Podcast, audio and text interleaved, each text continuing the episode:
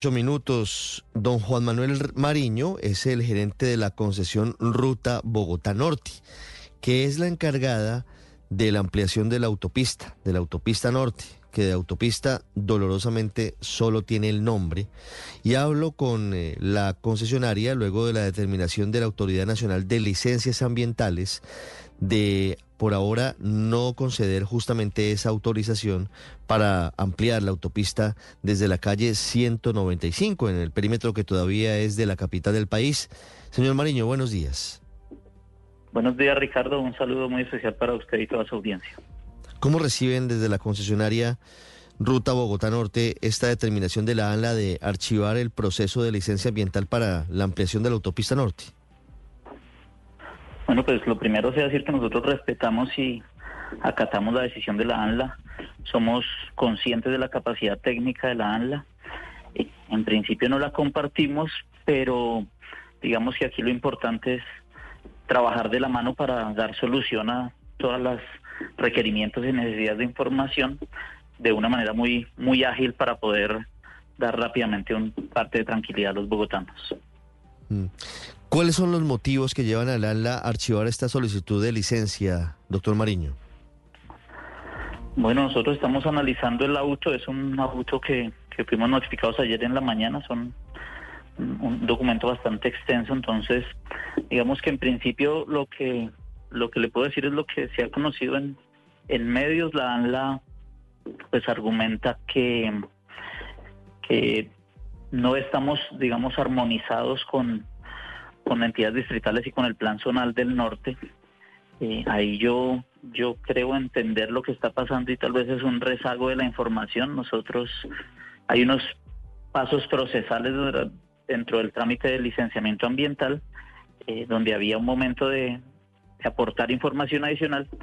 y eh, también se hicieron muchas mesas de trabajo con entidades del distrito, era, no era fácil ponernos de acuerdo tantas entidades y eso se vino a dar en, en octubre. Entonces pensaría que lo que puede haber pasado ahí es que esa, esa última información no haya sido objeto de revisión por parte de la ANLA y ahí es donde tenemos que entrar a, a reforzar eso y, y aclararlo muy rápidamente. Sí, en la práctica, ¿por qué se menciona el tema de, del humedal torca? ¿Cómo, ¿Cómo funciona el tema del humedal torca y, y, el tema de las conexiones entre humedales y entre cuerpos de agua en la zona en la que se produciría la ampliación de la autopista? ¿Y por qué ese motivo la ANLA lo utiliza para archivar esta solicitud de licencia? Bueno, el, el, asunto de los humedales es, hay un humedal Torca que es saliendo de Bogotá hacia Chía a mano derecha y un humedal Guaymaral al lado izquierdo en la parte occidental. Los humedales tienen una conexión, actualmente tienen unas conexiones que resultan insuficientes y por eso hay inundaciones en épocas de invierno. Las conexiones son tubos o alcantarillas que pasan por debajo de la autopista, que atraviesan transversalmente la autopista y permiten esa comunicación del agua de, de los dos humedales. Por lo general en el sentido de Torca hacia Guaymaral, porque Torca está un poco más alto que, que Guaymaral. Eh, nosotros en el estudio de impacto ambiental hacemos la modelación hidrológica de la zona y con base en esa modelación se diseñan unas obras hidráulicas para que se comunique esos dos humedales. Son unas obras hidráulicas de gran tamaño que según nuestra modelación son suficientes para garantizar esa conectividad sin que haya eh, inundación como lo hay ahora. Ahí lo que debió pasar es eh, al inicio del, del trámite, pues habían las, las discusiones normales entre empresa de acueducto, el proyecto Lagos de Torca, nosotros, que fueron las que se fueron subsanando a lo largo del año pasado y que finalmente en octubre dieron como resultado que nos encontrábamos de acuerdo con, con esos modelos. Señor Mariño, ¿qué alternativas le quedan a la concesión para apelar esta determinación de la ANLA? Ahora lo que procede es un recurso de reposición, tenemos hasta 10 días hábiles para presentarlo. Nosotros, digamos que nos vamos a, a enfocar en, en eso y, y, pues pedirle a la ANLA que nos ayude a que a través de este mecanismo que, que contempla el trámite podamos aclarar las inquietudes y adjuntar la información adicional que requiera la autoridad para intentar que en esta parte del proceso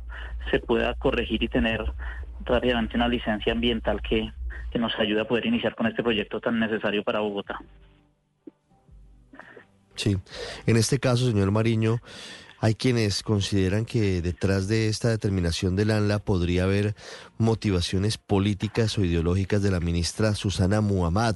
Y sé que usted no se va a meter en esa camisa de once varas, pero es natural que se tomen medidas de esta índole teniendo en cuenta lo que ustedes han presentado ante la autoridad, teniendo en cuenta la necesidad que hay por parte de los bogotanos de que exista una salida decente de vehículos que ha estado retrasada durante años?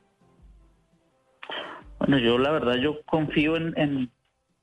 la capacidad y la idoneidad técnica de la ANLA. Yo, yo creo más en una teoría de, de un rezago de la información que le, que le comentaba. Ellos, pues hay unos, unas etapas del proceso. Eh, posiblemente esta, esta última logro de haber armonizado con todas estas entidades que ahí el IDU y la ANI fueron muy muy importantes, se pusieron la, camiseta y, y, nos, nos ayudaron a, armonizarnos con tantas entidades. Y muy seguramente esa información no alcanzó a quedar a ser objeto del estudio de la ANLA y, y por ello esta decisión, pero por eso mismo también queda la tranquilidad que debería poderse aclarar en este en esta etapa del recurso y no, no, no, no tener que volver a presentar un estudio de impacto ambiental, que eso pues sí sería muy, muy malo para, para la ciudad y pues para el proyecto. ¿Cuánto tiempo de retraso implica para esta obra de ampliación de la autopista norte esta determinación del ANLA, señor Mariño? Bueno, ahora si, si pudiéramos corregir el rumbo en esta etapa del, del, proceso del recurso de reposición, yo, yo creería que es algo que se le puede dar manejo con, con agilizar la etapa de, construcción y digamos que podría podríamos recuperar el tiempo. En caso que tocase presentar un nuevo estudio de impacto ambiental, pues sí, sí pensaría, hay unas personas más optimistas que calculan en seis meses el trámite, otras más pesimistas que lo calculan en un año, entonces digamos que podría estar en, en torno a eso, pero le repito aquí la la propuesta es, es pedir a la ANLA su apoyo para, para que nos reunamos rápidamente, nos ayuden a abrir espacios de mesas de trabajo, poderles explicar todo esto y, y no estar pensando en esa posibilidad de, un nuevo estudio de impacto ambiental, sino tratar de aclarar todas las inquietudes que haya, complementar lo que haya que hacerse y, y poderle dar un parte de tranquilidad a, a Bogotá y al país de que este proyecto sigue para adelante y que se va a desarrollar de la mejor manera. Mm, seis o un año, seis meses o un año, doctor Mariño. ¿Cuál es la información que falta? ¿Cuál es la información que la ANLA dice no entregaron y que debe complementarse? Lo que hemos lo que hemos leído y lo, que le repito, pues eh, todavía es muy prematuro para, para hablarle con total certeza, pero inicialmente es darles la tranquilidad que los caudales que nosotros estimamos en nuestro modelo son los mismos caudales que tiene estimada la empresa de acueducto para esa zona y los mismos caudales que tiene el proyecto Lagos de Torca en ese plan zonal del norte. Entonces recordemos que, que esta autopista hace parte de una red de, de ampliación de la ciudad, así como están ampliando la Boyacá, se va, a ampliar la séptima por parte de nuestro proyecto, Lagos de Torca entiendo también ampliará la novena y la avenida 19. Entonces, eh, la tranquilidad que necesita la ANLA es que todos esos actores que vamos a trabajar en esa zona estemos trabajando con los mismos datos base, que no uno tenga un caudal de X metros cúbicos y el otro tenga uno diferente. Pero para eso no era el proceso, doctor Mariño, es decir, aquí no estamos un poquito haciendo la ecuación a la inversa, eh, después de la alineación, viendo un poquito el resultado, pensando en los documentos que hay que presentar. Eso, ese, ese proceso fue el que se hizo. Yo lo que creo y es mi la explicación que me estoy dando por lo que he escuchado en, en medios de ayer a hoy es que tal vez esa última parte no llegó a ser objeto de, información en la ANLA. Pero digamos que la, la, tranquilidad que les puedo dar a todos es el proceso se hizo, estamos armonizados, lo ha confirmado el, el gerente de Lagos de Torca en un par de entrevistas que le he escuchado. Entonces, esa tranquilidad de que el, el fondo está bien hecho, tal vez nos lo que puede faltar y, y ojalá sea eso es poder eh, poner en conocimiento de todas esas mesas que se surtieron en el último trimestre del año pasado a la autoridad y darle esa, ese parte de tranquilidad.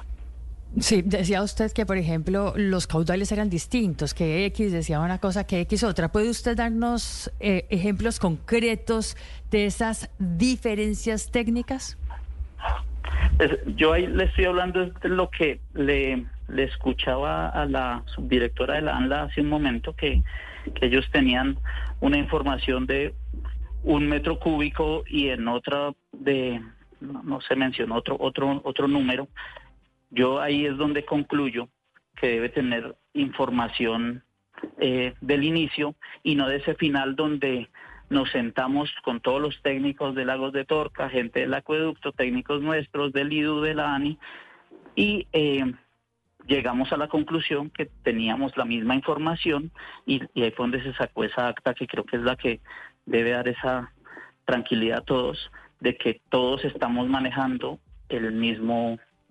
caudal y los mismos volúmenes de agua. Sí, señor Mariño, no conozco a fondo, no conozco realmente cómo funcionan los tiempos de la ANLA, pero en este caso es normal que tomen decisiones sobre datos previos, no sobre los datos últimos que entrega un solicitante de licencias, en este caso la concesión que usted representa. Yo ahí, el, el, ahí lo que le, escuchaba a la, subdirectora de la ANLA es eh, que hay un momento, y, y, eso es verdad, o sea, ella tiene toda la razón, hay un momento de aportar información adicional en el trámite. Ese momento fue el, el año pasado, no, no el mes exacto, pero era más o menos agosto, septiembre. Eh, en ese aporte de información adicional, pues ya estábamos en, en esa armonización pero entiendo que le habían pedido un concepto a esas entidades. Después de que le pidieron ese concepto a las entidades, finalmente se dieron esas, esas armonizaciones cuando, o sea, se concluyeron porque el proceso se venía ejecutando. Y ahí es donde le entendía a ella que esa última acta no, no hizo parte del expediente. Eso es lo que creo que se pudiera subsanar ahora en este recurso de reposición y explicarle eh, pues que independiente que había una etapa del proceso para aportar esa información adicional, pues se tuvo en el mes de octubre que la conozcan, la analicen y, con base en ella se puedan pronunciar. Es eh, el representante de la concesionaria en la autopista norte, quien ha estado pendiente de todo este proceso que no ha sido fácil, un proceso complejo, no de ahora, ha sido un proceso que ha tenido de por medio muchísimos cuestionamientos en materia ambiental por lo que significa eh, trabajar, hacer una presión de vía sobre una zona muy sensible, el humedal Torca, cuerpos de agua en el norte de la ciudad y colindante relativamente cerca con la reserva Tomás Van der Hamen. Doctor Juan Manuel Mariño, gerente de la concesión Ruta Bogotá Norte, muchísimas gracias. Muchas gracias a ustedes y esperamos poder trabajar de la mano prontamente con la ANLA y darles una buena noticia prontamente para el beneficio de Bogotá, de los bogotanos, de los colegios, 2.800 rutas que circulan para esos, esas instituciones educativas, universidades todos estamos haciendo nuestro mayor esfuerzo para poder eh, subsanar rápidamente este, este inconveniente y seguir para adelante con, con este megaproyecto para desembotellar el norte de Bogotá.